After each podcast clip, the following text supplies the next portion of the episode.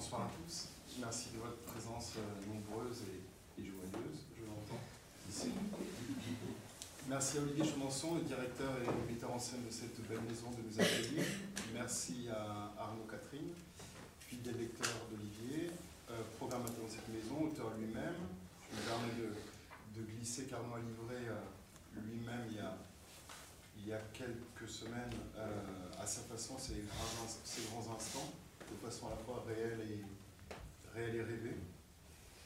Merci à Olivier d'être ici. On finit un peu euh, notre tournée parce qu'on a eu l'occasion euh, pour France 3, euh, pour un livre un jour déjà, de, parler de, ce très beau livre, Un grand instant. Puis plus récemment au cahier de Colette, qui ont dénoncé un rapport de fidélité au travail d'Olivier. Nous voilà donc ce soir. je m'en réjouis parmi vous. Présenter un homme sans le, réduire est une tâche compliquée, compliquée dont on craint toujours d'en dire trop ou pas assez.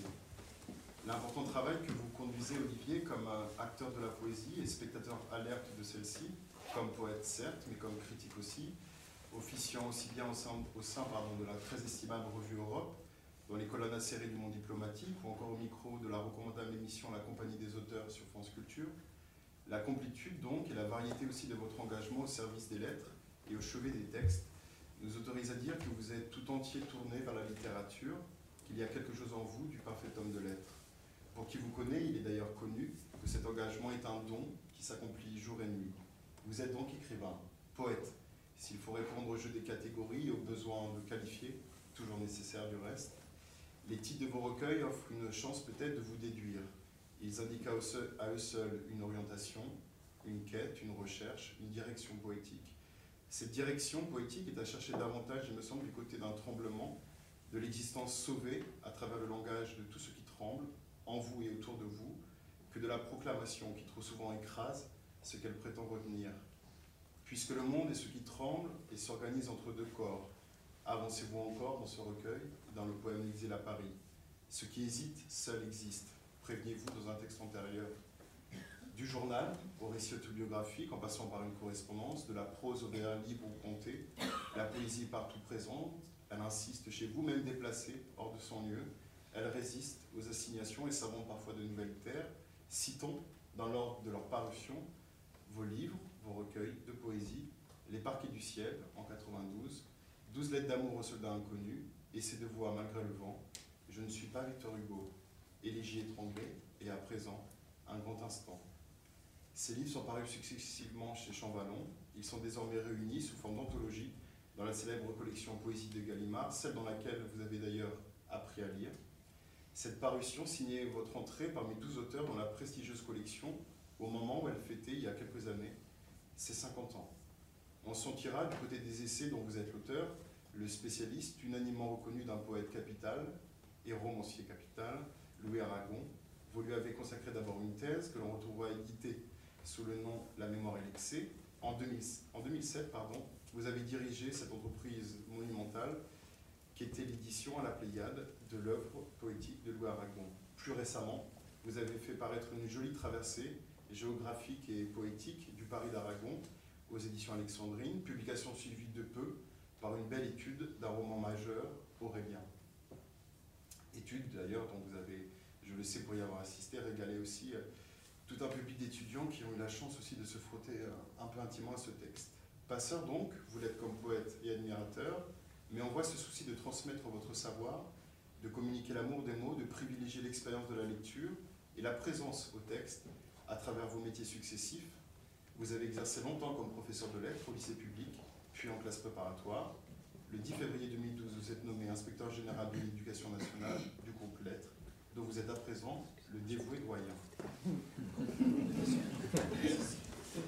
Pour commencer, je vous proposerai peut-être, de, de nous lire l'épigraphe de ce recueil qui me permettra tout de suite de sortir des questions et de vous interroger sur le, sens et le choix de, ce titre, Un grand instant. C'est c'est donc une citation, comme souvent, comme souvent, enfin, c'est la deuxième fois, mais qui traduit une, familiarité de lecture assez grande avec, euh, Vladimir Jankélévitch, dont je crois qu'il euh, qu'il m'a aidé à penser. je ne prétendrai pas qu'il m'a appris à penser parce qu'il y a des années-lumière d'intelligence de ce que je suis, mais en tout cas, j'ai toujours été nourri par, par cette œuvre.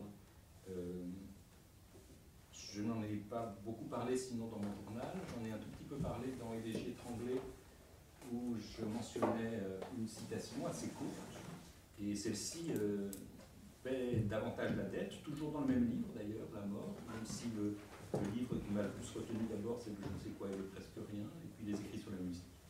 En tout cas, le, titre lui voit beaucoup, euh, comme euh, lui voit beaucoup, je crois, et un rapport au temps et un rapport à, la, à, la, richesse, euh, sans doute, de la temporalité et du présent. Je lui laisse la parole.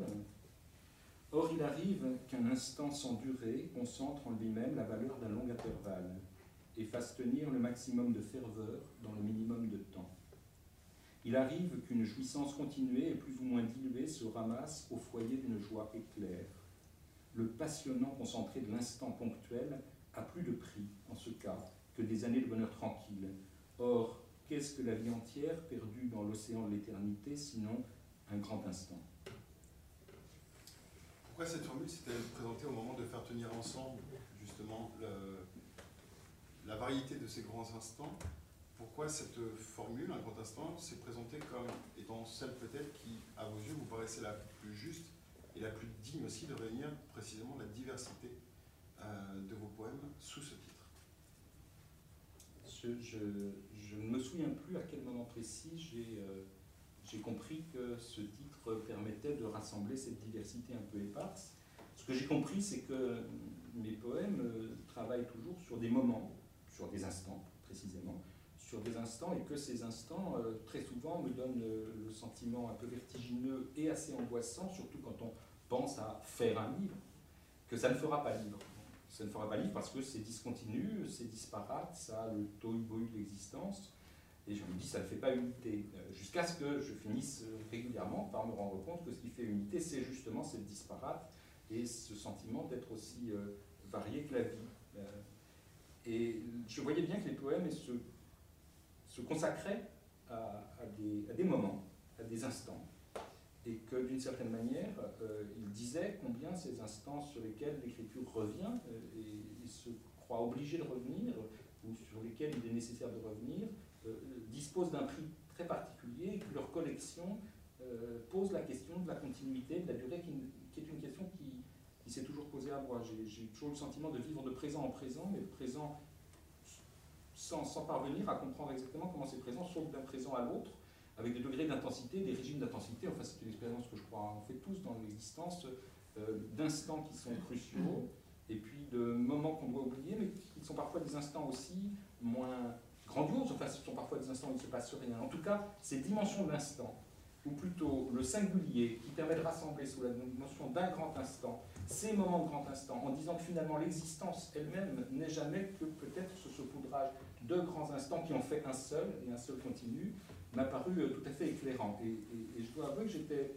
à la fois très content de rendre encore euh, un hommage à, Jean Kelevitch, dont je crois qu'il euh, m'a en tout cas délivré, lorsque j'étais plus jeune, d'une espèce de pesanteur un peu solennelle avec laquelle et la poésie, et l'ontologie, et la métaphysique se, se redressaient ensemble sous, couvert d'une philosophie euh, à la fois ténébreuse et intimidante comme celle de Heidegger, et que lui m'a rappelé, euh, euh, encore une fois, que les affaires de ruban, le, presque rien, le je ne sais quoi, étaient finalement le meilleur moyen de parler de, de, de cette poésie dans la vie, sans la solenniser, sans l'écraser, sans la, sans la métaphysiquer trop lourdement.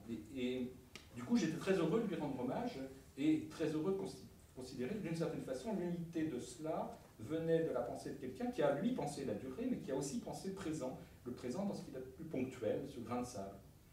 Et j'étais très très heureux aussi parce que je me suis dit, tiens, pour une fois, ce n'est pas un titre à la Barbaran. Euh, je suis enfin libre, puisque ce n'est pas élégie quelque chose, quelque chose. Euh, et c'est un titre qui, qui me libère d'une façon de faire euh, sauf que, ben, élégie étranglée, il y a comme une tension.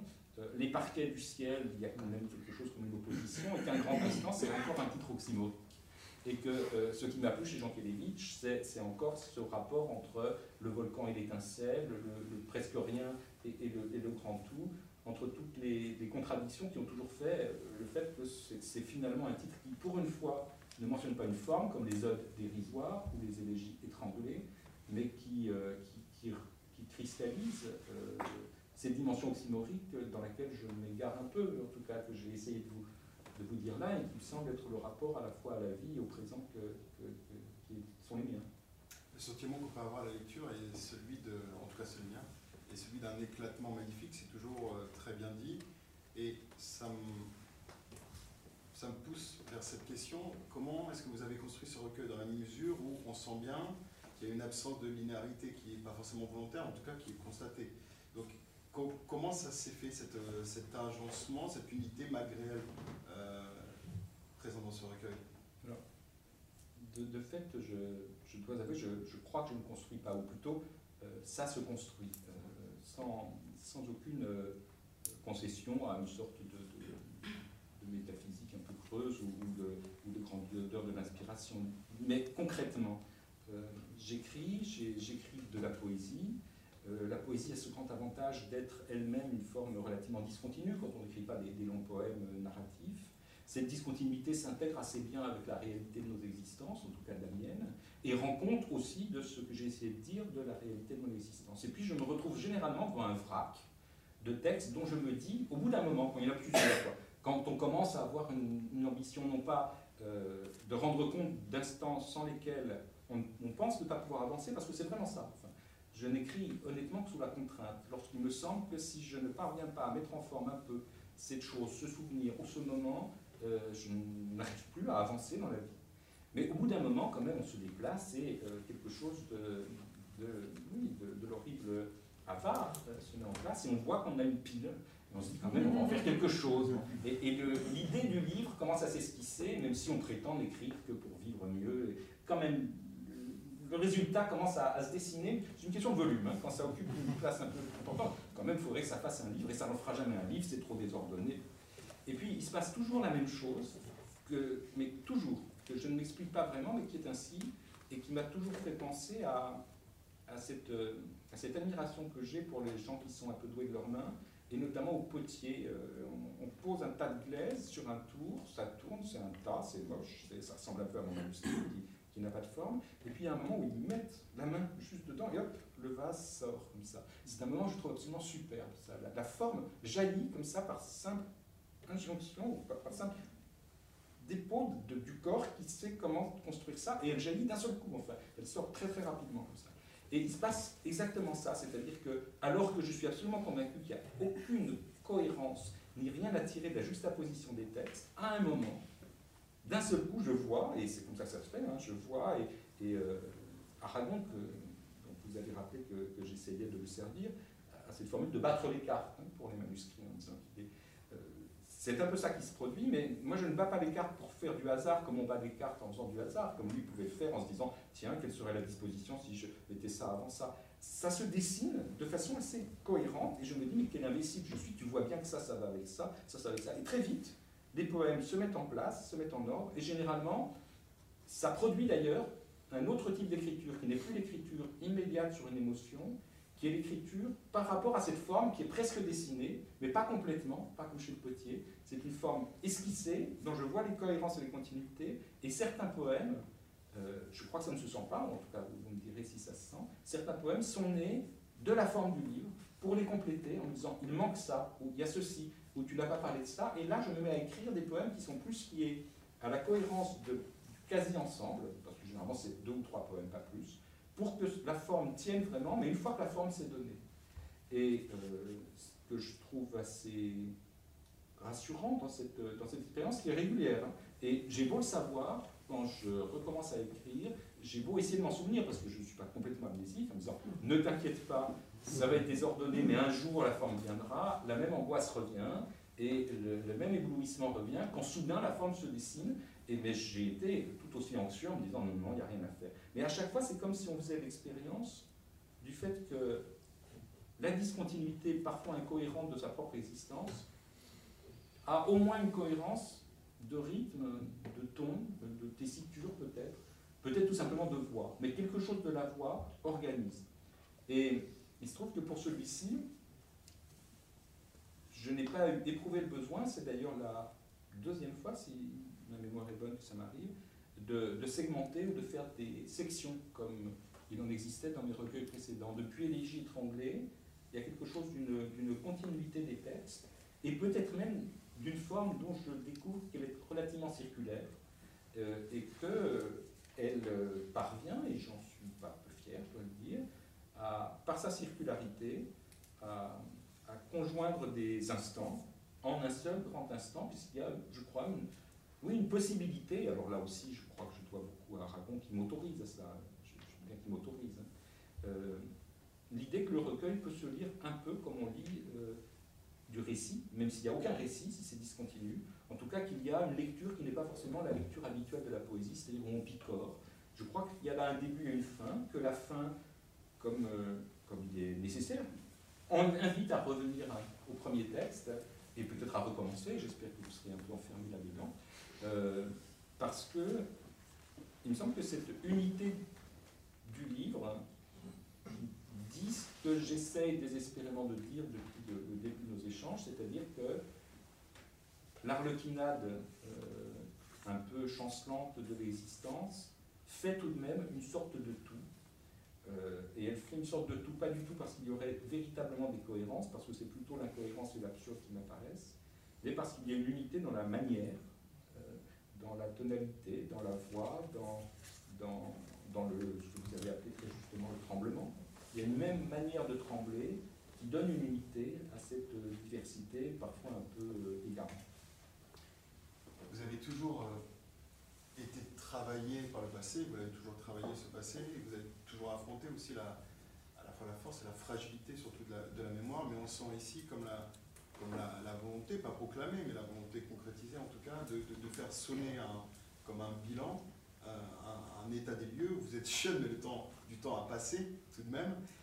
Et donc ça me conduit à cette question, quelles, ont été éventuellement les difficultés, mais les opportunités aussi d'un exercice poétique qui se propose de dresser quelque chose comme un premier bilan éclaté de sa vie et de tendre un miroir sans doute difficile à dire sur un demi-siècle écoulé? C'était très gentil de rappeler j'étais jeune, mais quand on est jeune, on n'a pas droit à l'horizon funèbre du départ. C'est bien qu'on l'écoute tout à fait. Euh, je ne sais pas si j'ai compris la question, mais... Quels ont été en chemin au, au, au, fil de l'écriture de, de, de, ce recueil, les difficultés rencontrées, les opportunités aussi peut-être saisies. D'accord. Au moment, au moment de décider, de d'établir quand même quelque chose qui ressemble à un bilan poétique de soi-même? Euh, D'abord, je, ne sais pas si, du point de vue de l'inspiration, il est radicalement différent des autres. Euh, je me prétends ou j'essaye d'être un poète lyrique. Je constate en tout cas que euh, privé de toute imagination, contrairement à ce qu'on croit des poètes, je n'écris que sur ce que je vis, je n'écris que contraint par ce que je vis à devoir l'écrire, et, euh, et j'en fais une sorte de récolte. La différence qui s'est jouée, mais je ne l'ai pas compris tout de suite, j'étais d'abord devant des moments. C'est que j'ai eu le sentiment que euh, j'ai compris avec ce livre, en tout cas, qu'on n'était pas le même poète lyrique à, plus de 50 ans qu'on l'était à 30 ans auparavant. Euh, crois qu'il y a un danger d'abord, c'est celui d'un certain savoir-faire, euh, qui risque de faire redire, ou, ou, de faire, ou de jouer avec l'émotion pour ne pas trouver la manière exacte de la dire, mais trouver la manière exacte avec laquelle on sait qu'on a su la dire jadis. Et, et du coup, il y a, d'abord cette difficulté, il y a ce, point d'appui d'avoir écrit pendant des années, qui permet de savoir euh, peut-être un peu mieux, d'être moins victime d'effets d'imitation, mais là où on ne risque plus d'imiter les autres, on risque de s'imiter soi-même. Et je crois qu'il y a eu ce scrupule à un moment à me dire, mais tu reviens en permanence sur finalement quelques thèmes qui sont les tiens et qui sont ceux de tout le monde. Alors ça ne m'inquiète plus. À un moment, ça m'inquiétait un peu en me disant, mais c'est pas possible, tu racontes toujours la même chose. Mais euh, d'abord, comme disait Gilles, comme personne n'écoute, il faut bien recommencer. Et puis, plus sérieusement, à chaque fois, j'ai l'impression de creuser un peu plus, un peu mieux, et puis, de, ne pas, voir depuis le même observatoire. Et voilà, ce que j'ai découvert avec, en écrivant ces textes, c'est d'une part que je ne savais pas, hein, j'écrivais, j'écrivais sur des morceaux de mémoire ou sur des morceaux de choses qui m'arrivent Simplement, on ne, vit pas l'émotion de la même manière, l'émotion ou le désir ou la relation amoureuse ou le rapport au temps, exactement de la même manière à 23 ou à 53 ans. Et c'était donc écrire, compte tenu de cela, en évitant le piège de mimer un lyrisme qui n'est plus le mien, parce que euh, il, y a, quelque chose dans une sorte de, naïveté jaillissante qui, ne me ressemble plus. Euh, même si euh, l'émotion qui me saisit est toujours aussi profonde. voilà, très souvent, on a l'impression que vieillir, c'est perdre en intensité, pas du tout. C'est gagner en acuité, je crois, en tout cas, et, et en même temps, plus ça va, moins on se raconte d'histoire. On, le sent souvent dans le recueil, il y a une espèce de lucidité ironique vis-à-vis de, vous-même et qui est assez, assez insistante. Mais en même temps, je n'avais pas l'intention de faire un bilan. C'est quand la forme est née, qui a d'ailleurs été écrit le poème en prose intitulé Un bilan, euh, qui m'a fait comprendre qu'il y avait effectivement quelque chose de l'ordre du ben voilà, euh, il y a aussi un rapport au désir, un rapport euh, à l'amour, un rapport à la temporalité, à, la manière d'organiser sa vie compte tenu de ces dimensions qui n'est plus tout à fait la même et, et dont il faut prendre acte et dont il faut aussi réfléchir le, passé. J'ai eu le sentiment aussi, je revenais beaucoup sur des, moments qui, là aussi, sont des instants fondamentaux.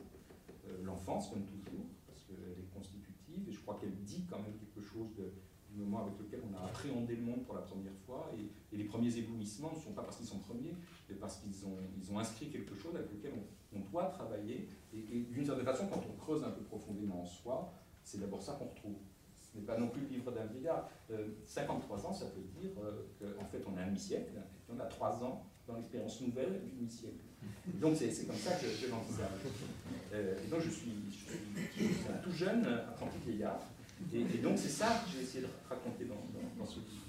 Avant de toucher à la, si j'ose dire, à la grande question du, désir, je propose que vous nous fassiez lecture, non pas l'intégralité, mais en tout cas de, de plusieurs parties d'eau couleur d'absinthe ce sont les, textes aux couleurs d'absinthe qui, renvoient justement à cette enfance et qui ont été euh, parmi les premiers écrits. La rivière est la seule beauté de toute cette plaine écrasée entre la planche du sol et un gros galet de ciel. Comme toujours, comme partout, elle est donc reléguée, jugée dangereuse, pleine de pièges et de sortilèges. Ma grand-mère pleurait quand j'annonçais m'y rendre, puis elle rôdait comme un chien de berger autour d'un troupeau d'aunes, qu'elle ne franchissait jamais tout le temps que je me baignais. De temps en temps tombait de la tôle du ciel un prénom qui lui revenait, assorti de ma réponse en écho Viens, mais viens dont l'invitation les restait morte. Au retour, les cheveux infusés d'un doux parfum d'herbe pourrie, je ne disais jamais que l'eau était bonne ou douce, il y a des choses qu'on ne partage pas. L'après-midi passait donc entre un beau silence frissonnant de feuilles froissées et ces cris réguliers pour rappel de ce qu'il y avait aussi un monde d'hommes étriqués et tremblants, que c'était une joie d'avoir pu quitter. J'ai oublié de dire que la rivière, lente, est également silencieuse, pas un remous, pas une vaguelette, mais un long courant épais comme une crème où s'éteint le temps. Il est un âge qui fait de rien merveille. Les quatre douilles d'eau rouillées encadrant le monument aux morts, la chaîne tendu qui les relie, et les lettres redorées chaque année d'un pinceau précis formaient un trésor à des yeux de six ans. De même, du pot à lait, trompeur, porté comme un ostensoir de notre maison à l'étable, métallique, mais à vide, léger comme un songe. De même encore, des armoires pleines de confitures et des bocaux de légumes qui furent mes premiers tableaux. Des chardins, des bonnards trempaient leur soleil tranché dans l'eau des conserves enfin de l'épaisseur des draps qui écrasaient nos rêves. Il y avait aussi la forge de l'aïeul, abandonnée depuis longtemps mais laissée en l'état, avec l'enclume inamovible, une batterie d'outils mystérieux suspendus au long du vitrage, et tout en haut le ciel effrayant des peaux de lapin accrochés aux poutres. Qui a connu le velouté des lapereaux qu'on extrait des clapiers, la forge en était gorgée de mirabelle, faisant un miel épais de l'air qu'on respire, les seaux de pommes, ne s'en remet pas. Je ne m'en suis pas remis. Celui bien plus tard que l'on est devenu cherche, sans vraiment le savoir, sur des corps, les derniers reliefs de ses premières extases. C'est ce qui rend, quoi qu'on en dise, si pures toutes les étreintes. On invente des lieux où les chairs s'écrasent, on crée des mêlées dans des sous-sols ou des bains de vapeur, mais c'est au fond pour plonger dans un reste de fruits mûrs décelés sur un ventre, la douceur d'un pelage lointain, le parfum des murs que l'on a cru reconnaître au pli d'un bras ou au creux d'une aisselle. Tout un fatras d'ombres fausses et de lumière rouge, de foules dénudées pour retrouver dans ce théâtre tonitruant un peu du lointain paradis. On refait là le feu de l'innocence. À grands gestes de brouillard, on pétrit sur l'autre la fumée de ses souvenirs. Une langue pointue cherche dans la sueur qu'elle recueille derrière une oreille ou au creux d'une paume l'ancienne acidité des citrons. Toute la peau quémante de s'écorcher à l'écorce de ces arbres mobiles. Et les nuques, les nuques surtout quand on y mord, ont à jamais un bout de craie. je voudrais qu'on s'arrête à présent quelques instants sur, euh, sur la place qu'a toujours occupé le, du reste traverse en permanence nos, existences, mais le, désir est peut-être croisé une, une, sentence, un vers du poète franco-algérien Jean Sénac, que vous, connaissez, vous bien, dont vous appréciez en tout cas au moins une partie de, de la poésie et de l'homme. Il dit à un endroit, dans une anthologie remise récemment par en circulation grâce aux, éditions Actes Sud, Mon désir est la seule conscience. Et je me suis demandé, lisant cette phrase, si cette sentence poétique ne pourrait pas être la vôtre, étant entendu qu'on a souvent le sentiment, euh, en lisant vos, poèmes, que le corps est le point de départ de, tout poème, justement, et que la sensation est vraiment que tout part de la sensation. Oui, de, la phrase de, de Jean Sénac est belle. Elle est. Ce qui me frappe, c'est cette première personne, mon désir. Je, je, l'accepterais pleinement si c'était le désir. Parce que je ne suis pas sûr que le désir m'appartienne, euh, ni que je, puisse m'en poser comme ça, comme un maître. Euh, en tout cas, le, désir est une chose euh, avec laquelle on ne transige pas. Euh, voilà ce qu'il y a d'intéressant dans le désir, c'est que ça vous expose. Comme l'écriture, ça, ça vous met à nu, au bout d'un moment. Et puis, euh, et puis, il y a quelque chose de la vérité de ce qu'on est euh, qui se dit, quelque chose qui peut renouer avec de l'archaïque, mais pas seulement, quelque chose qui apprend aussi une certaine forme de délicatesse, et quelque chose d'impérieux. Hein. Comme, l'écriture, ça vous, ça vous oblige, ça vous impose. Alors, est-ce que c'est tout à fait la même chose que cette sorte de véridiction charnelle euh, J'ai le sentiment que nous autres, si je peux dire nous autres, nous autres, les poètes ou ceux qui essayent de l'être, euh, nous ne sommes pas forcément les, gens très intelligents. Euh, en revanche, on essaie de ne pas tricher avec quelque chose de sensible, où il me semble, où il nous semble, il me semble en tout cas, que s'écrit une une justesse dans le rapport à elle. Quelque chose se dit, quelque chose s'effectue de plus, de plus juste, de plus exact, euh, qui réclame euh, notre attention et qui nous impose euh, un effort de langue ou de parole pour essayer d'en rendre compte, à proportion même qu'on est saisi par un moment qui, qui nous expose à la vérité de la vie. Vous avez d'ailleurs essayé et réussi à résumer votre rapport au désir en disant par exemple à un endroit en amour je ne choisis pas, ou alors en prose, je peux désirer à peu près toute la virilité de la, virilité de la terre, mais une femme seulement. Oui, d'ailleurs, il y a des choses qui sont dites là. là ben, ces choses étaient dites et elles sont dites, euh, je crois, assez clairement. Enfin, ah oui.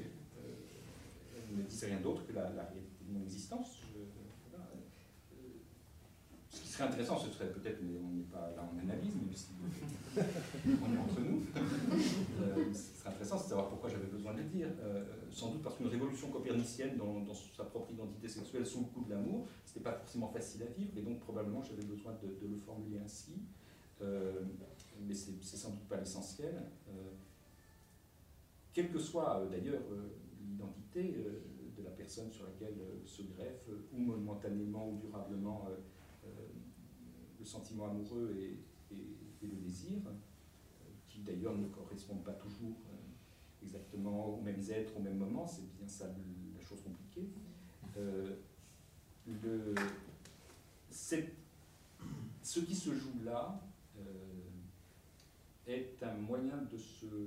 Là encore, est une exposition à la vie, mais il peut y avoir du désir avec un paysage aussi. Hein, même si, Vous avez désiré un, tas de prunes, la magnificence d'un lieu, la chevelle de Vence, ou encore euh, dans ce présent recueil, des bras portant des enfants sur les grands boulevards frémissants. Oui, à chaque fois que cela apparaît, euh, on, est, on, est arraché à cette sorte de, euh, de sentiment d'être un touriste de l'existence.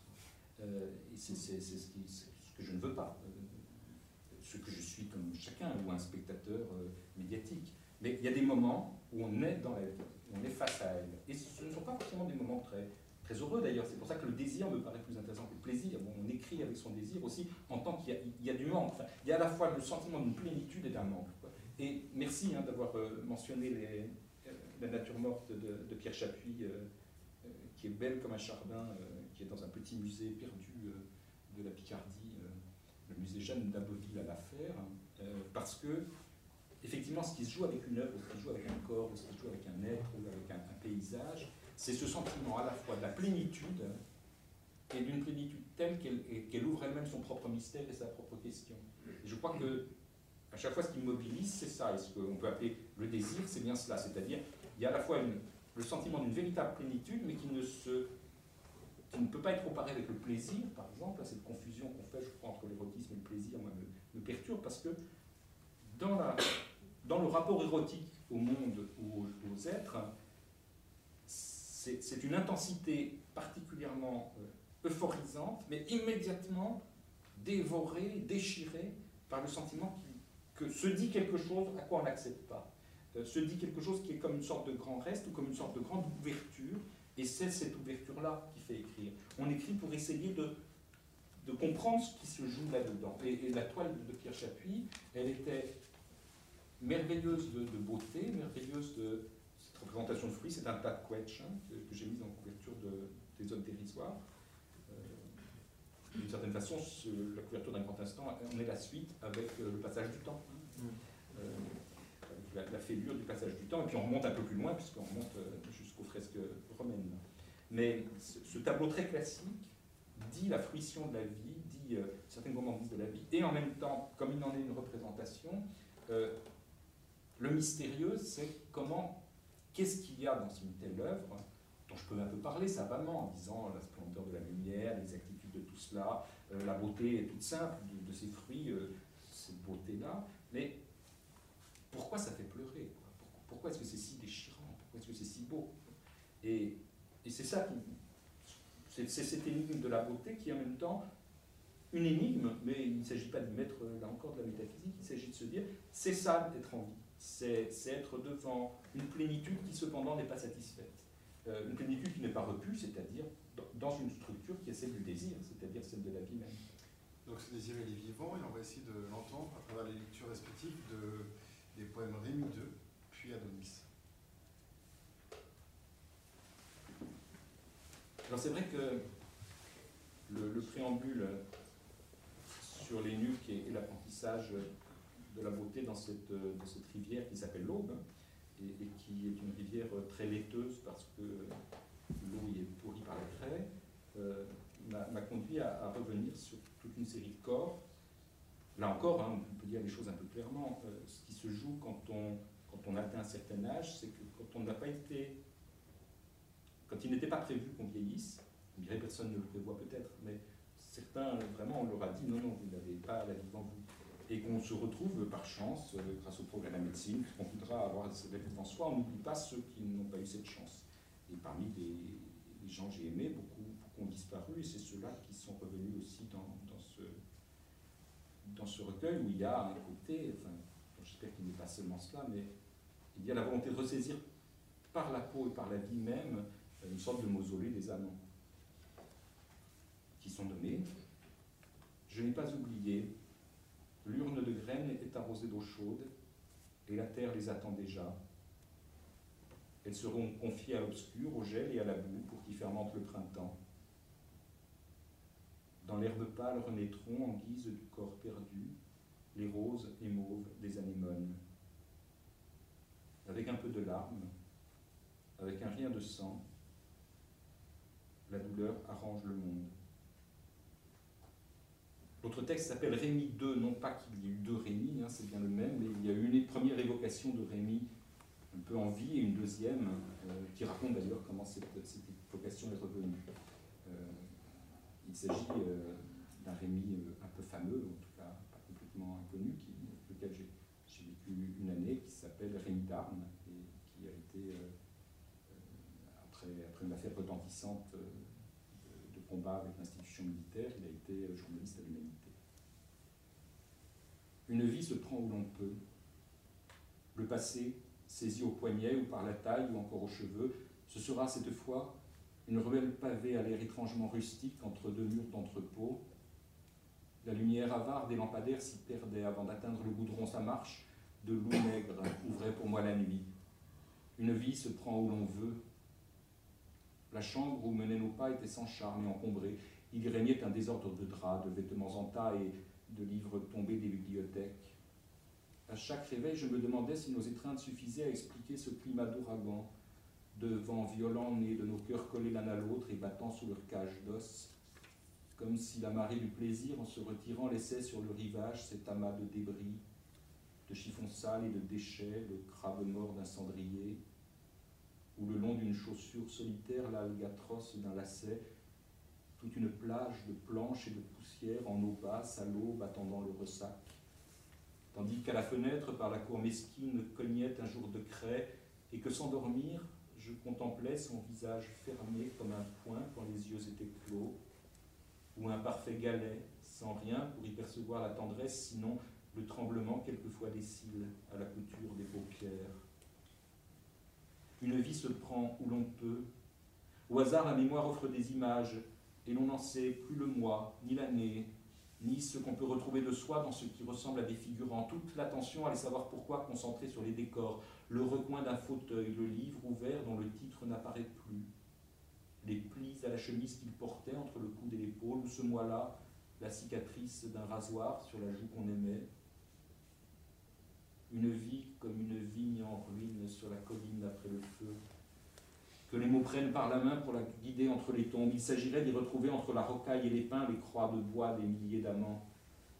Une vie comme une pièce tôt usée d'être passée de main en main, que je retrouve par hasard pour avoir ce soir croisé le nom qu'il portait, devant moi que depuis plusieurs décennies nul ne prononçait plus. C'est ainsi, les anges tombent des plafonds sans que les ciels se déchirent, il n'y avait dans ce long salon en sous-sol que la moquette couleur d'herbe et le lombard au fond, suturant les deux valves de cette étrange coquille Saint-Jacques rêvée par un fameux architecte. Le jeune homme qui prononçait ton nom tenait à la main un verre de vin rouge dont j'ai vu monter la vague légère quand, de surprise à me voir me défaire, il l'avait incliné.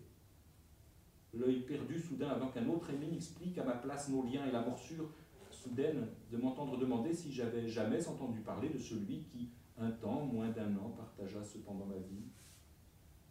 Pendant ce temps, je revoyais l'entrée carrelée de jaune du dernier soir, ses joues crispées de colère, sa bouche en rasoir, tout était laid, jusqu'à l'ampoule poudreuse qui neigeait par intermittence sur nos adieux et dont il fallait presser le minuteur, nos débats ponctués de telles éclipses, sans compter celles qu'imposait le passage des voisins obligeant à baisser la voix, à suspendre ce qui ne méritait sans doute pas tant de mots, que ceux pour rien tenter, comme s'il fallait voir jusqu'à la nuit l'atroce liqueur de se perdre.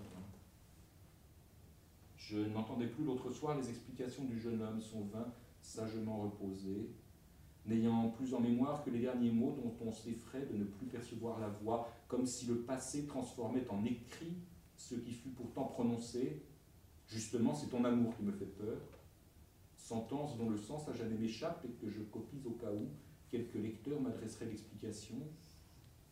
Il est donc devenu celui que je n'entends plus, la mémoire coupant le son et le timbre des voix pour n'en conserver que l'image, et les mots écrits directement dans le crâne comme à coups de burin en marbre noir des tombes. S'il a pu crier, et Dieu sait s'il savait crier, s'il a tempêté, froissé le linge d'hôpital, dénonçait sans doute la lenteur des soins, Aujourd'hui, sa mort ne pèse pas plus qu'une ombre d'abeille. Lui qui fut l'éclair, à peine un frelon. Il y a un autre grand personnage qui n'est pas, pas un être, qui passe dans ce recueil, et vous avez pu l'expliquer récemment encore à Patrick Boucheron, c'est l'histoire, l'histoire avec un grand H, celle qui a plus tendance à nous faire euh, pleurer, tandis que la petite euh, aurait tendance parfois à nous faire rire. Bouche cousue est une plainte qui l'enfer humain fait aux migrants. À l'écoute, que nous écouterons bientôt, nous fait goûter à l'immensité de la tragédie moderne et écouter peut-être notre indifférence, indifférence à laquelle précisément les poètes ont toujours essayé de résister, pensons seulement à Baudelaire ou Pasolini. Si l'histoire donc est présente dans vos poèmes, on voit bien, on sent bien qu'une certaine prudence entoure son usage. Et je voulais vous demander comment faire en sorte de faire résonner poétiquement l'histoire dans un poème sans lui faire courir ce risque, ce risque qui est quand même omniprésent et dans lequel y compris euh, des poètes, y compris des poètes qu'on peut aimer, sont parfois, ont parfois versé. Donc le risque de transformer le chant en slogan et la colère quelque part en déclamation. C'est tout le sujet. Quand, quand j'ai commencé à écrire, quand, quand j'ai commencé à comprendre que j'écrivais, parce qu'on ne commence pas à écrire, on est dans l'écriture. Je, me rendais bien compte que je parvenais de mieux en mieux, sans doute par le fait que j'ai deux maîtres. Il y a deux figures tutélaires euh, qui ne m'ont rien demandé, hein, les pauvres, mais, mais qui, sont pour moi très importantes du point de vue poétique et qui justement sont assez contradictoires, et tant mieux.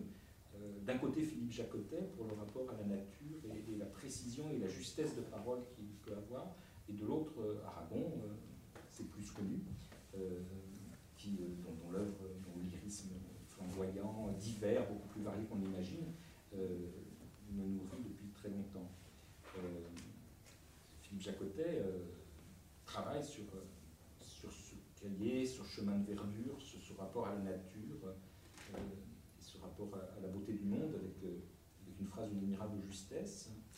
Mais je me suis rendu compte que moi, mon territoire était plutôt les corps que le paysage d'abord. Et puis, surtout, me disais qu'un homme n'est pas fait, euh, je l'ai écrit ainsi en tout cas, ça m'est venu ainsi, un homme n'est pas fait euh, que du temps intime, du cœur qui cogne ou bien se tait. Et c'est vrai qu'il y a euh, aussi une exposition dans la complexité de nos vies à, la réalité du fait que nos éblouissements, ils se passent aussi dans un monde, un monde dans lequel d'ailleurs j'essaye d'intervenir, j'essaye de, réagir quand il le faut. Euh, et donc je sentais parfois comme une insuffisance, surtout que la tutelle d'Aragon était quand même considérable, lui qui a, comme Hugo, embrassé son siècle euh, au péril parfois et de sa voix et, de sa pertinence, et en même temps pour la plus grande réussite poétique parfois, euh, je me sentais quand même un peu en défaut au cela, euh, en me disant euh, que je ne devais pas continuer. Euh, c'est très bien de pleurer devant un tas de prunes, mais il y a d'autres choses qui émeuvent. Le problème, c'est que le rapport, euh, le rapport à cette émotion est un rapport déjà un peu faussé par le collectif. Si ce qu'on veut, c'est une justesse de ce, comment on le dit, il faut se défaire aussi du caractère collectif ou du grand récit dans lequel toutes ces émotions sont brassées ou rebrassées pour arriver à en tirer quelque chose qui soit juste. Et puis d'autre part, honnêtement, si le but hein, était, euh, était de, par exemple, de, rappeler à notre société euh, qu'elle est actuellement profondément indigne et que nous nous moquons euh, des, de construire des murs, mais nous, on n'en construit pas parce qu'on a la chance d'avoir une mer Méditerranée qui sert, qui sert de grand fossé et, parfois de grande tombe et qu'on ne se montre pas à la hauteur des défis humains. Enfin, c'est évident. S'il s'agit de dire cela, ben, le plus simple est encore de prendre ma plume et puis d'écrire dans les meilleurs journaux qui parfois nous accueillent quelque chose ou d'aller manifester. En quoi l'instrument poétique serait-il pertinent Alors, on a une tradition qui fait que la poésie est pertinente, mais même du point de vue de l'efficacité sociale, euh, il faut être dans des périodes de très grande crise pour que la poésie redevienne cette parole clandestine qui a son écho. Mais si je veux dire, euh, dire que l'Europe n'est pas à la hauteur de son humanisme euh, au regard de la situation des migrants, je ferais mieux d'aller devant le Parlement européen ou prendre ma plume que d'écrire un poème qui concernera 500, 1500, 2000 lecteurs, 10 000 quand on a la chance d'être en poche, bon, parfois qui paraissent en poche, mais pas plus, ça n'a pas un retentissement, alors que le moindre journal lui en donne bien davantage. C'est donc que la poésie fait autre chose. Si elle fait autre chose, à mon avis, elle ne peut faire que deux choses. Euh, ou bien ne pas viser l'efficacité immédiate, témoigner pour le futur, poser la stèle, de dire à un moment notre société a été cela, c'est une possibilité, ou bien elle prétend euh, parvenir à autre chose qu'à une dénonciation. En quoi elle serait un slogan, ce qui n'est pas très intéressant. Et donc ce qui m'intéresse, enfin ce qui me paraît le rôle de la poésie, quand la poésie essaye ou, exige, parce que là encore, hein, je n'écris pas en me disant, tiens, je vais aujourd'hui dénoncer les malheurs du monde. Et c'est d'ailleurs le grand danger. je crois que le pire, c'est cette poésie pas trop mauvaise, qui tient à peu près, qui ne tombe pas dans le ridicule du slogan, mais qui peut se repaître de ce qui est pour moi la fausseté absolue, enfin tout ce, que, tout ce dont j'essaie de me défaire par l'écriture, c'est-à-dire une sorte de moraline, d'être dans le côté, alors avec, avec ce type de sujet, en plus c'est assez facile, on est du côté du bien, on a pour soi euh, la morale, la justice, l'équité, et on se tartine euh, joyeusement en se disant qu'est-ce qu'on est bien, et puis on est ému, et puis nous on est quand même drôlement humain, puis on est plus humaniste que les autres. si c'est cette espèce de, d'autosatisfaction complaisante de sa propre moralité au regard d'un lyrisme très, très compassionnel, c'est abject, parce que, parce, que, parce que ce n'est pas ça la vérité. Et donc, qu'est-ce qu'on peut arriver à dire Moi, il me semble que la seule chose que je parviens à dire qui soit juste, qui ne fausse pas la voix ou qui ne tombe pas dans cette moraline répugnante, c'est dire le, sentiment de la dépossession. C'est-à-dire que, malgré d'ailleurs ce qu'on peut essayer de faire par ailleurs, crois qu'il y a un témoignage qui s'esquisse là, et qui est un témoignage qui me rend furieux, hein, mais dont je pense que c'est une émotion sincère, c'est ce sentiment atroce que la, une société de surmédiatisation renvoie chacun à quelque chose comme une émotion et à lui couper les mains en même temps, pour qu'il soit une sorte de, de grand regard dilaté euh, sur l'atrocité du monde, mais il n'y a rien à faire. Et d'ailleurs, on a tout fait, on nous l'a suffisamment dit, mais on a tout fait. Et j'y pense soudain, pardon, euh, parce que, j'ai vécu hier quelque chose d'aussi douloureux que vous, je pense, l'horreur d'une œuvre aussi splendide que notre-Dame de Paris euh, saisie par les flammes. Et après la première horreur, je me suis mis dans une colère folle parce que la télé était allumée, tournée en boucle. Ils avaient trouvé la belle image, celle où on voit la flèche tomber. Alors elle tournait en boucle avec cette espèce de, de, comment dire, de flot ininterrompu et vide de sens qui finit par faire perdre du sens avec, euh, en voix off, un pauvre journaliste qui, comme c'est en continu et que ça ne s'arrête jamais, euh, essayait de trouver des, équivalents à patrimoine. On va chercher désespérément, on le passé historique, après le la grandeur du passé historique. Donc, à la troisième occurrence, la nullité du propos, le vertige de ce truc qui tournait en boucle, et finalement cette image qui, au fur et à mesure qu'elle tournait, perdait de sa propre réalité et perdait de sa puissance émotionnelle, m'a fait éteindre ça très rapidement en me disant, mais ce qui est merveilleux, c'est qu'on arrive même à nous gâcher nos émotions les plus sincères. C'est-à-dire que quelque chose d'une sauce était en train de prendre, une sauce communicationnelle, et puis on nous montrait ensuite euh, la seule chose qui est la seule figure qui, fasse peuple aujourd'hui, et ce n'est pas mon idéal, hein, je ne vois pas des choses ainsi, Faire peuple, c'est être ensemble, en train d'être navré, affligé et pleurer ensemble. Et il y a une sorte de, fusion par la compassion d'une société atomisée, faite d'égoïsme ponctuel, mais qui euh, ont euh, de catastrophe en catastrophe, de marche blanche en Twin Tower, le moment, le moment comme ça de la fusion. Alors on pleure ensemble, voilà, on a pleuré ensemble, et on rentre chez soi convaincu qu'on est des gens très bien. Qu'est-ce qu'il est sensible, et mon voisin aussi. Puis on a fait peuple. Enfin, on était dans l'unité, et bien entendu, ça ne tarde pas. Euh, ce matin, la récupération idéologique était là, la grande unité. Ah, on a été déchirés, mais maintenant on est tous ensemble. Avoir été capable de me gâcher l'émotion pure et sincère devant la destruction d'une œuvre par la saturation fait dire qu'il n'y a rien à faire avec ça. Et d'ailleurs, je ne peux absolument rien écrire sur Notre-Dame, euh, malgré le, parce que mon, ma propre émotion a été aliénée par euh, la surexposition médiatique. Et je pense qu'il me faudra attendre au moins dix ans pour dire ce qui s'est produit, parce qu'il s'est produit quelque chose que je crois vous avez tous partagé, c'est-à-dire l'effroi et, l'horreur de voir, euh, de voir d'un seul coup des lieux qui, sont non seulement des lieux symboliques, mais qui, nous accompagnent aussi dans notre paysage parisien, des lieux qui sont en même temps universels et intimes, et donc poétiques en cela, euh, massacrés. Euh, comment en rendre compte? Alors, Je crois que ce que j'arrive à dire, ce que je peux dire, c'est une émotion sincère devant, devant ce qui me ravage, mais qui ne prétendra pas être autre chose que le rendu de mon émotion et qui ne fera la leçon à personne. C'est ce que j'ai essayé avec ce thème pourtant euh, très difficile, mais que j'ai essayé parce que je ne pouvais pas faire autrement. Et ce sont deux images qui m'ont conduit, deux, images qui m'ont conduit à me dire, de toute façon, je ne pouvais pas faire autrement qu'écrire euh, sur ces, sur émotions-là. L'un s'appelle Bouche cousue, et je crois qu'il renvoie à une, image que vous avez tous eue euh, avec Calais. Ils sortent des pays où le sable boit le sang. Cela va vite, à moins de s'appliquer, on n'en voit rien. Ils ont fui les pays brûlants où ne brille plus guère le soleil, des fumées le cachent. Comme il est de plomb, c'est pratique. On vit, on meurt, à l'ombre des poussières remuées. Incroyable ce que produisent de nuages un immeuble qui tombe, une maison qu'on abat. Ils ont traversé des mers dans des coquilles de noix, leur plastique multicolore sur des remous d'azur. En cas de naufrage, le bleu éblouissant avale les corps d'un coup. Le bel été de l'eau n'est troublé qu'un instant. Ceux-là dont je parle ont fini cependant par toucher au pays des brumes vraies, des briques qui tiennent aux maisons, les mers grises. Ils ont bâti des cabanes avec des débris fragiles, comme pour des goûters d'enfants. Quand sont passés les bulldozers, ils ont pris du fil et des aiguilles. Leurs lèvres, depuis, ont la beauté des yeux de Modigliani.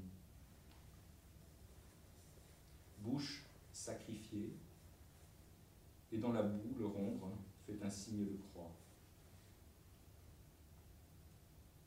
Votre texte s'appelle À l'écoute.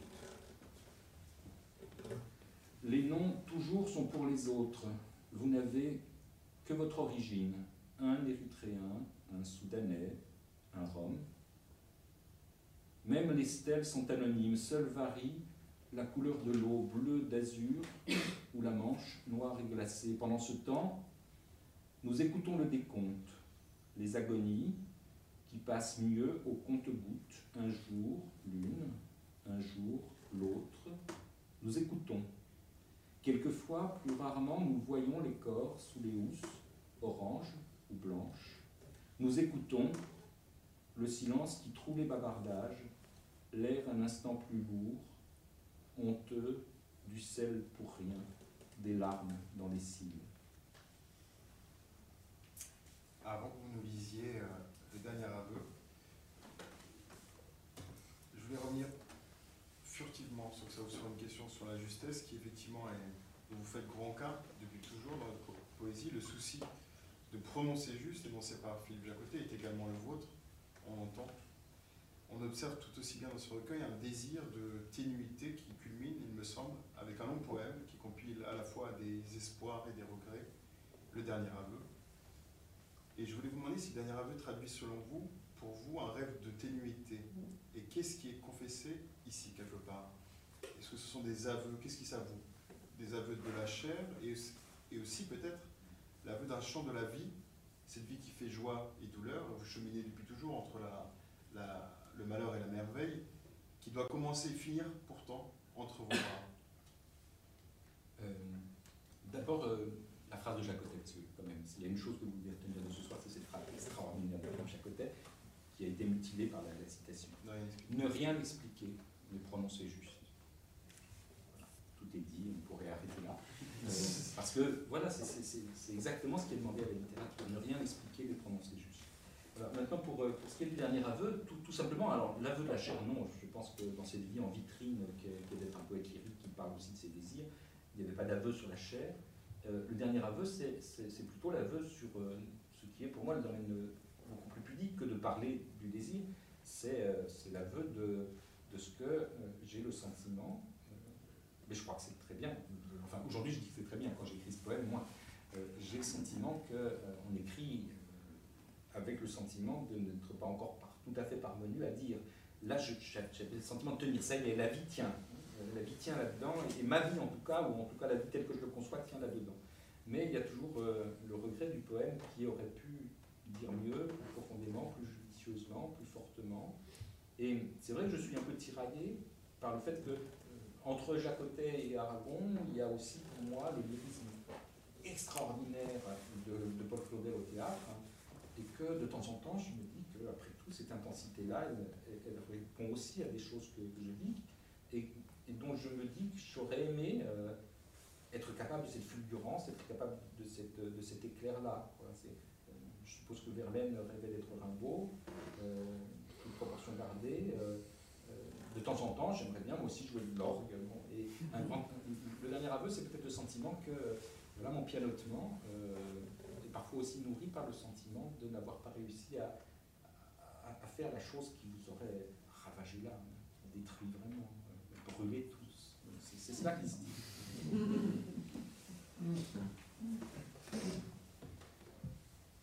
J'aurais voulu écrire un poème à rendre aphone tous les oiseaux, un chant capable de fendre en deux les poitrines et qu'en sortent les cœurs tout palpitants et secoués de sang et de sanglots. Après quoi, l'histoire n'aurait jamais été la même, parce que je porte depuis l'enfance cette folie de croire que d'avoir enfin reconnu sur l'autre sa blessure, l'homme serait changé. J'aurais voulu écrire un poème où des points énormes se poseraient sur des épaules pour y déverser des larmes de plâtre et des torrents de lait, avec des phrases d'une force à presser le citron du soleil, à déchirer le jour, et les falaises aussi se tordraient comme des linges pour en suivre douloureusement la musique, tandis qu'à leur sommet, les dernières ruines éclateraient sous l'envol des corbeaux. Un poème en forme d'apocalypse, pour que les astres se divisent et versent un long jet de braise sur des peaux calcinées d'amour, une étreinte de syllabes enfin digne de ce que font les lèvres quand elles s'écrasent l'une l'autre ou les mains qui se nouent. Et le souffle en aurait fait au loin vaciller l'horizon comme en avril, la branche du lilas qu'un rien de vent transparent secoue. Un poème à faire braguer les recommence. Un poème à faire craquer les braguettes au ventre des jeunes gens, à déchirer en deux la soie du soir, d'où croulerait sur le pavé gras de Paris un interminable puits d'étoiles mouillées. Un poème est toute chair en soi émue, pareil à la bouche avide qui répand sur les chines offertes un plein dégel de frissons, un poème comme la noix de mon âme qui craque entre vos bras. Des années durant, je l'avoue, j'ai caressé ce rêve, j'ai passé la pierre à la faux, fait tourner la roue des consonnes que s'y affûtent les sons. J'ai inventé des vers visant la minceur des rasoirs, ou la longue et cruelle lanière du fouet qui ouvre l'air en deux pans bleus.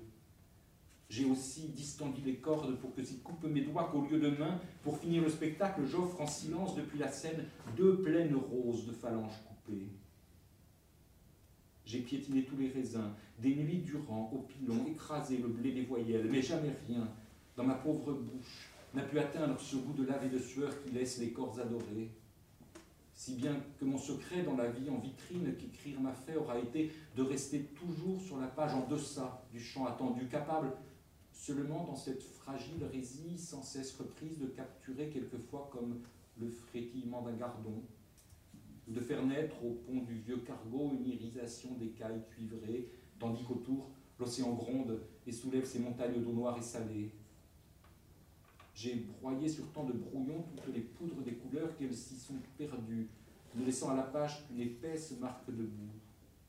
Tant de secousses, Dieu brûlé sous les langues pour me résigner cette nuit à ce pauvre fantôme d'un chant qui ne sera jamais que l'ombre de celui que l'on porte en soi.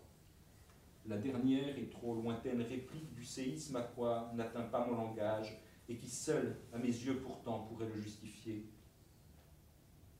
J'ai rêvé d'un poème dont je ne dis que le désir, la tragédie dont on rira, d'un signe qui ne s'est pas fait cher.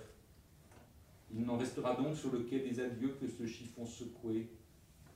À l'aube des renoncements, dans le brouillard des départs, ce geste d'un dément, qui se voulant un dieu comme tout un chacun ne le fut que très peu, ou seulement entre vos bras. Je propose de finir à la fois sur une question et deux lectures de poèmes, respectivement Souné au cerceau, puis Vie de Sur H. je voudrais quand même ouvrir en finissant sur la question du lyrisme, parce que j'ai le sentiment qu'un refus se fait à nouveau son petit récit, et ce refus se réalise dans l'écriture. Il s'agit du refus de renvoyer dos à dos lyrisme et réalisme, comme s'il s'agissait d'un rival. Vous montrez, dans un discours qui n'est pas programmatique, au contraire, mais à travers la voix même du poème, que réel et lyrisme ne s'opposent pas. Le lyrisme, en tout cas c'est l'impression que j'ai de lire, n'est pas tant une sublimation du réel qu'une présence radicale, exigeante, attentive au réel même. Nouer la parure et le rien, ainsi que le clamer, Eurydice, sous votre plume, n'est-ce pas le courant que suit sans cesse votre écriture Oui, sans doute. Enfin, tous les termes sont piégés par des débats esthétiques dans lesquels je ne me suis jamais reconnu euh, quand j'étais jeune. Euh, le lyrisme était interdit ou alors il était défini comme nouveau lyrisme, lyrisme critique, lyrisme qui devait se justifier. ne parlons pas de réalisme, c'était encore un peu pire, un peu de confusion d'ailleurs. Euh, or, euh, si je savais à peu près réciter la leçon et donc débattre, puisque débattre ça consistait à connaître les arguments de l'adversaire pour essayer de dire autre chose, mais en fait c'est un dialogue de sourds comme souvent les chapelles poétiques introduisent ne comprenais pas très bien ni, ni la défense du néolyrisme, ni, euh, ni le textualisme. Euh, il m'a toujours semblé que la littérature ne valait qu'en tant qu'elle permettait d'éclairer ce qui nous éclaire dans la vie. Euh, s'il y a de la littérature, c'est parce qu'il y a dans la vie quelque chose à sauver, et cette chose à sauver dans la vie, c'est justement ce qui nous sauve, mais ce qui mérite d'être approfondi, et en étant représenté, ce n'est pas seulement représenté au sens de la représentation d'un miroir, mais c'est bien l'occasion de le penser en le mettant en mots. On prend de la chair, on la met dans un langage désincarné, qui apparaît désincarné, mais on fait travailler tout ce langage pour que lui-même s'incarne. Et en, répondant à la nouveauté de l'existence par une nouveauté dans la langue, on fait plus que de recopier la nouveauté. Elle s'éclaire, elle se comprend, elle s'analyse, mais avec cette manière pas intellectuelle, avec cette manière sensible, qui nous fait comprendre ce qu'on a vécu. La littérature, pour moi, c'est de mieux comprendre ce que je vis. Euh, et à partir de là, elle est réaliste parce que ben, ma vie est assez réelle, et puis il y a du monde autour de moi. Elle est lyrique parce qu'il y a une personne qui se débat avec l'existence et avec le langage, parce que le langage lui semble le meilleur moyen, enfin c'est en tout cas ça que moi j'avance, de penser, de comprendre et d'essayer de mieux comprendre ce qui euh, m'anime et en même temps fait respirer. Du coup, oui, euh, le lyrisme est réaliste, et je ne sais pas très bien ce que serait une littérature qui ne s'occuperait ni du monde ni du moi. Sinon, peut-être euh, une sorte de poudre lyophilisée dont l'amertume euh, me semble avoir euh, été savourée quelque temps et avoir lassé les palais. Avant donc de vous quitter sur, et de vous remercier, sur Vidéo H, je me risque à lire donc Sonner au cerceau pourquoi j'ai choisi ce poème? Parce que c'est un des endroits nombreux, ces endroits sont nombreux, où je trouve que le lyrisme d'Olivier est le, plus culminant. Sonner au cerceau. J'ai toujours aimé les choses graciles, les crépons et les rubans, le feu des murs sous les ronces. Toutes les miettes d'une enfance restent aux lèvres dans les mots. Qu'en jetant du sucre, ma mère faisait de la neige en riant. La vie aura beau faire et dire, malgré le malheur qu'elle inspire, je cherche ce qui la dément. Je me jette à ce qui brille. Je bondis sur des soleils. Et quand je n'en trouve pas, j'en dessine avec mon sang.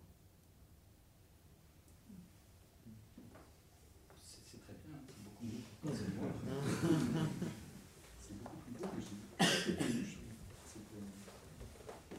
Alors, on a parlé un peu de la construction, donc euh, après Aux couleurs d'absinthe et le retour à, l'enfance, vous aurez été sensible à cette universalisation du grand instant, puisque le dernier texte s'appelle Vie du sieur H et de tant d'autres. Donc, il semblerait que quelque chose de cette existence minime qui est la mienne puisse prétendre là aller vers, vers d'autres. Alors, le sieur H,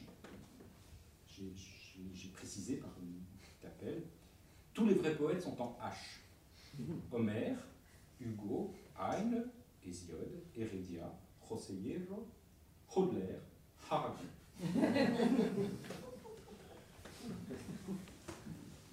Qu'importe que ce fût Cume, Chios, Smyrne, Salamine ou Colophon, l'une ou l'autre de ces îles ce sera toujours vu à juste distance, l'inimitable éclat d'une mer à force de bleu presque mauve, le jour le plus pur, et sur la roche sèche, la pierre aveuglante de quelques poignées de maison.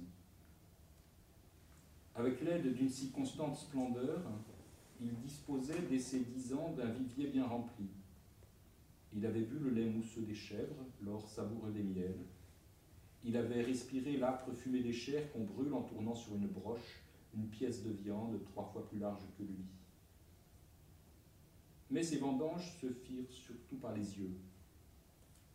Il aimait le vent dans les tissus et les voiles, la lumière sur la rocaille, le ciel encore plus éclatant d'être vu entre deux branches d'olivier ou à travers une frange de cheveux. Il avait considéré avec émoi le balancement au bustier des femmes penchées sur leur linge, leur voix claire percée de rire. Un émoi au moins comparable l'avait saisi au tracé d'un biceps et à l'ampleur d'une épaule, l'un et l'autre luisant de sueur. L'image lui hantera toujours du berger occupé à soulever une de ses bêtes, accroupi parmi la laine et les cris désordonnés du troupeau.